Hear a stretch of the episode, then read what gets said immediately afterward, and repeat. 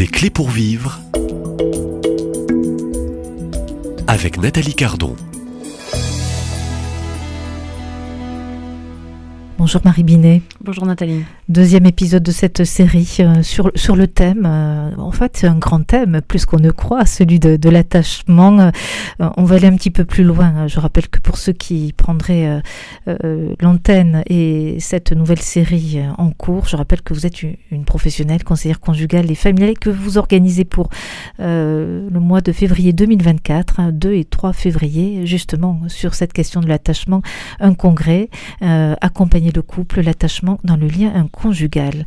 Alors, euh, vous allez nous décliner très vite, hein, on parle d'attachement, mais quels sont-ils euh, ces différents liens d'attachement Marie Binet? Alors, merci. il a été déterminé, euh, bien sûr, hein, ce sont des, des études euh, qui sont faites depuis plusieurs années, quatre styles d'attachement. Euh, on les retrouve vraiment de manière euh, universelle, hein, tout, tout autour de, de notre Terre, avec des influences bien sûr euh, différentes suivant les cultures. Alors il y a l'attachement sécure qui représente la plus grande partie de la population et qui est Mhm. qu'un enfant est, est né dans une famille où euh, le papa et la maman étaient eux-mêmes déjà sécures. Et donc ils ont pu apporter à l'enfant euh, les soins nécessaires, tant au niveau matériel, physique que psychologique et relationnel, affectif, les émotions étant à leur place. Et euh, il y a une- un accompagnement dans la croissance de l'enfant qui se fait de manière tout à fait naturelle. Ça n'empêche pas, euh, bien sûr, qu'il peut y avoir des blessures, qu'il peut y avoir, etc. Dans mon cabinet, ce sont des personnes qui vont dire, mais en fait, moi, c'est bon, j'ai bien vécu ma mon enfance. Et ils sont pas dans un déni, parce qu'il y en a qui peuvent le dire en étant dans un déni, mais là, c'est, bah, en fait, non, ça va, je me suis sentie aimée, euh, j'ai j'ai eu ce qu'il me fallait, et euh, voilà. Après, ils peuvent dire, oui, il y a eu telle ou telle chose, mais ça n'a pas eu d'impact ou d'incidence euh, problématique. Mmh. Ensuite, il y a ceux qui se sont, euh, qui ont eu un souci dans l'attachement, qui euh, euh, n'ont pas été dans une famille où les émotions se disaient, où on pouvait s'exprimer, qui ont eu très peu de démonstrations émotionnelles et affectives, peu de gestes, parfois pas du tout de tendresse, et euh, des je t'aime qui n'existaient pas. Et du coup, l'enfant s'est plutôt replié sur lui-même, ou alors il a vécu au contraire dans une famille où il y avait une intensité émotionnelle beaucoup trop forte, très intrusive, une oppression qui fait qu'il a eu besoin de se mettre à l'écart. C'est ce qu'on appelle l'attachement évitant ou craintif, et ça en fait des adultes Mmh. méfiants. Ensuite, on a l'attachement anxieux ou fusionnel. Mmh. Et là, ce sont des personnes qui sont euh, à l'âge adulte plutôt dépendantes parce qu'elles ont un Mhm. énorme manque affectif. Elles n'ont euh, n'ont pas, on n'a pas répondu à leurs besoins tels que c'était nécessaire pour cet enfant-là. Peut-être que ça a convenu au frère ou à la sœur, mais ça n'a pas convenu à cet enfant-là. Et du coup, c'est un enfant en manque qui n'a pas pu être dans un dans un lien affectif sécure et qui va chercher ce lien sécure euh, en étant beaucoup sur l'extérieur. Et donc, on dit fusionnel parce qu'il y a cette dépendance affective qui est dans la recherche d'un lien à tout prix. Et puis, il y a ceux qui sont dans un attachement euh, chaotique, désorganisé, qui sont pas nombreux, hein, c'est bien sûr les moins nombreux, mais eux, en fait, ils alternent entre l'attachement évitant et l'attachement anxieux. Donc, il y a des Mhm. moments, ils vont être euh, en retrait, et d'autres moments, au contraire, ils vont euh, assaillir l'autre. Donc, ce sont des personnes qui ont beaucoup de mal avec leurs émotions, à les calmer, les discipliner, et qui peuvent en même temps être dans une crainte de l'environnement. Euh, qui fait une, une alternance d'humeur et, de, et une instabilité dans les liens euh, assez complexe, quoi. Voilà. Donc ces quatre types d'attachements, c'est ceux que l'on retrouve euh, dans la population et bien sûr qui vont avoir une incidence énorme dans la manière de se vivre en fratrie. Quand vous avez un frère et une sœur, il y en a un, il est fusionnel, l'autre il est évitant. Oui. Ça fait un conflit entre frères et sœurs. Ça fait des jalousies dans la manière de vivre la relation parentale et ça fait des incompréhensions dans la manière d'avoir vécu la relation avec les parents. Vous savez, quand il y a des disputes au moment de la maladie des parents vieillissants ou du décès ou de la succession, on a toutes les histoires de famille qui remontent, toutes les, tout ce qui s'est passé quand on était petit, etc. Mais en fait, c'est souvent ces liens d'attachement qui étaient tellement différents qu'on ne se comprend pas. Donc on n'a pas la même relation à papa et maman. Et on ne peut pas s'en parler finalement parce que tout se respecte, tout est valable entre guillemets, mais on ne le ressent pas pareil. Et du coup, ça crée des incompréhensions et même parfois des, des malentendus dans la manière d'interpréter ce que l'un ou l'autre Donc, vous ressent. parlez de conflit, ça peut aller jusqu'au conflit, Ah, jusqu'à la division, euh, Complètement. jusque... Complètement. ça peut être devenir très violent. Tout à fait. Euh, Voilà.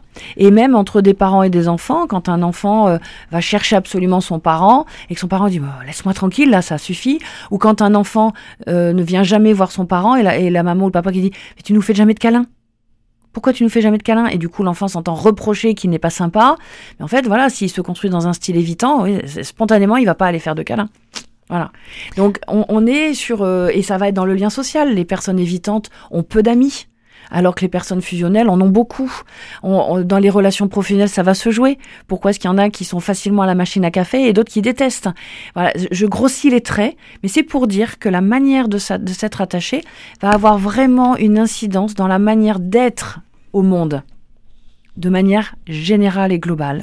D'être au- au fond acteur pleinement euh, dans ce monde aussi, Complètement. de se rendre présent. Euh, Oui. C'est la manière dont euh, je décide de vivre. Oui, et en Euh. même temps, c'est très riche, hein, parce que euh, quelqu'un d'évitant est quelqu'un qui est plutôt discret, qui est plutôt pudique, qui va être, euh, qui va faire attention euh, à la, à, être, euh, à ne pas tout dire. Il va, il va peser ses mots. Donc, euh, euh, on va avoir quelqu'un qui va être euh, peut-être fusionnel, qui va être dans des grandes relations sociales avec les uns et les autres, et qui va être très agréable. fond, il peut y avoir beaucoup de qualités chez l'un comme chez Voilà, l'autre. en fait, c'est c'est juste de comprendre que ce n'est pas bien ou mal, ça ne se juge pas, c'est une manière de s'être construit. Et on fait avec. Par contre, nous avons la capacité de le moduler. Et ça, c'est le plus important pour trouver l'équilibre et l'harmonie dans notre vie adulte. Alors, vous parlez de modulage, de trouver cet équilibre. Euh, Permettez-moi juste de vous interrompre. On a encore tout, tout un temps hein, pour euh, cette série, mais euh, euh, s'appelle, je dirais, l'individu, encore une fois, une connaissance de lui-même. Et c'est ça qui est souvent le plus difficile Oui. parce que souvent on a du mal à reconnaître soi-même son propre système d'attachement. Et qu'il faut, je pense, une certaine expérience de vie pour comprendre que parfois on a une manière de s'adresser aux autres ou de les recevoir. On a une manière d'être au monde qui il y a des événements répétitifs, il y a des choses que les autres nous renvoient et il faut un peu de maturité pour l'accepter. On a rarement conscience de son type d'attachement à 20 ans. Euh, sauf si vraiment on fait un travail déjà un peu psy et puis que euh, on a euh, de la famille un peu alertée là-dessus qui, qui questionne. Euh, mais souvent il faut attendre d'avoir 30 ans pour commencer. Et ce qui est assez compliqué, c'est que c'est justement à peu près au début de la trentaine que nos systèmes se figent. Et donc c'est au moment où ça se fige qu'on commence à en prendre conscience. Du coup le travail devient plus compliqué. Parce que quand on est enfant ou adolescent, on peut beaucoup plus facilement faire évoluer ce système d'attachement euh, en ayant même d'autres figures d'attachement qu'on peut décider d'avoir. Et il y en a même qui vont les chercher dans la vie spirituelle. hein.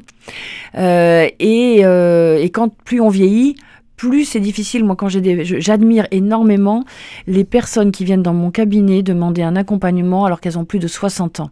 Parce que c'est 60 ans de schéma relationnel à, à faire bouger. Donc il faut déconstruire un peu, il faut reconstruire autrement. Et c'est un boulot, mais énorme. Et je les admire parce que c'est, c'est, c'est énergétivore, c'est remuant, euh, ça peut faire peur.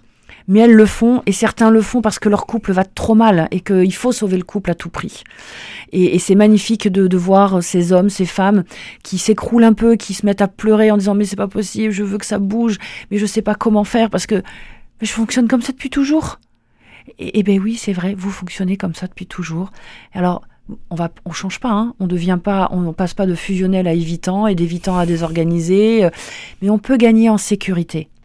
Et cette sécurité, on en trouve euh, une partie dans le couple, mais si on cherche cette sécurité que dans le couple, on se fourvoie. Alors, où faut-il aller chercher cette autre sécurité euh, Autre soi. que le couple? Chez soi. Et c'est toute la construction d'une vie, en fait, pour certains. Ça n'est jamais totalement terminé parce que les événements de la vie euh, nous déstabilisent. hein. Il y a des moments où on chancelle, on tangue. Mais en tout cas, on a à construire euh, cette sécurité dans notre propre autorité, en allant chercher nos forces, en allant chercher, en acceptant aussi de voir notre vulnérabilité, nos failles. Euh, bon, ça, c'est quand même. Donc, c'est finalement aller rencontrer l'homme intérieur qui est en moi, complètement. l'habiter, Oui. cet homme intérieur. Alors que, permettez-moi, mais dans euh, l'époque que nous vivons, que nous traversons, euh, une époque un peu sombre euh, où tout va très vite, c'est l'immédiateté de, de, partout. Le bruit aussi, il est parfois difficile de, de descendre en profondeur vers cet être intérieur qui est en moi mm. et à faire silence. Oui, ça demande beaucoup de temps. C'est de l'énergie. De l'énergie. Alors c'est une de énergie, une volonté. Alors une volonté, mais on a besoin d'énergie. Il faut avoir en avoir le désir, l'envie. Surtout, euh, c'est une énergie qu'on ne gaspille plus. Parce que souvent, on est dans une énergie pour se battre, pour faire changer quelque chose, parce qu'on n'est pas bien, alors que c'est la même énergie qu'on peut utiliser pour aller guérir ce qui est blessé en soi et, se dire et aussi s'aimer et s'accepter comme tel. Euh, nous sommes aimés de Dieu avec ces failles, avec cette fragilité. Et c'est là-dedans, dans ce terreau-là, qu'il nous donne notre mission et que nous avons à progresser. Et du coup, les autres ne deviennent pas des empêcheurs, ils, deviennent aussi des aides. Et c'est vrai que suivant le type d'attachement qu'on a, bah ça on l'accepte plus ou moins facilement, suivant la maturité qu'on a, suivant les expériences de vie. Donc c'est un chemin qui reste unique et personnel. Deux personnes fusionnelles, ok, elles sont dépendantes, elles ont besoin de beaucoup d'affection, mais elles vont pas progresser quand même dans leur vie de la même manière. Euh, on arrête là pour aujourd'hui hein, et on réfléchit. euh, on essaie de se reconnaître peut-être dans quel type d'attachement on se situe. Hein euh, Marie Binet, je vous invite donc, et je vous retrouve demain à la même heure. Merci. À demain.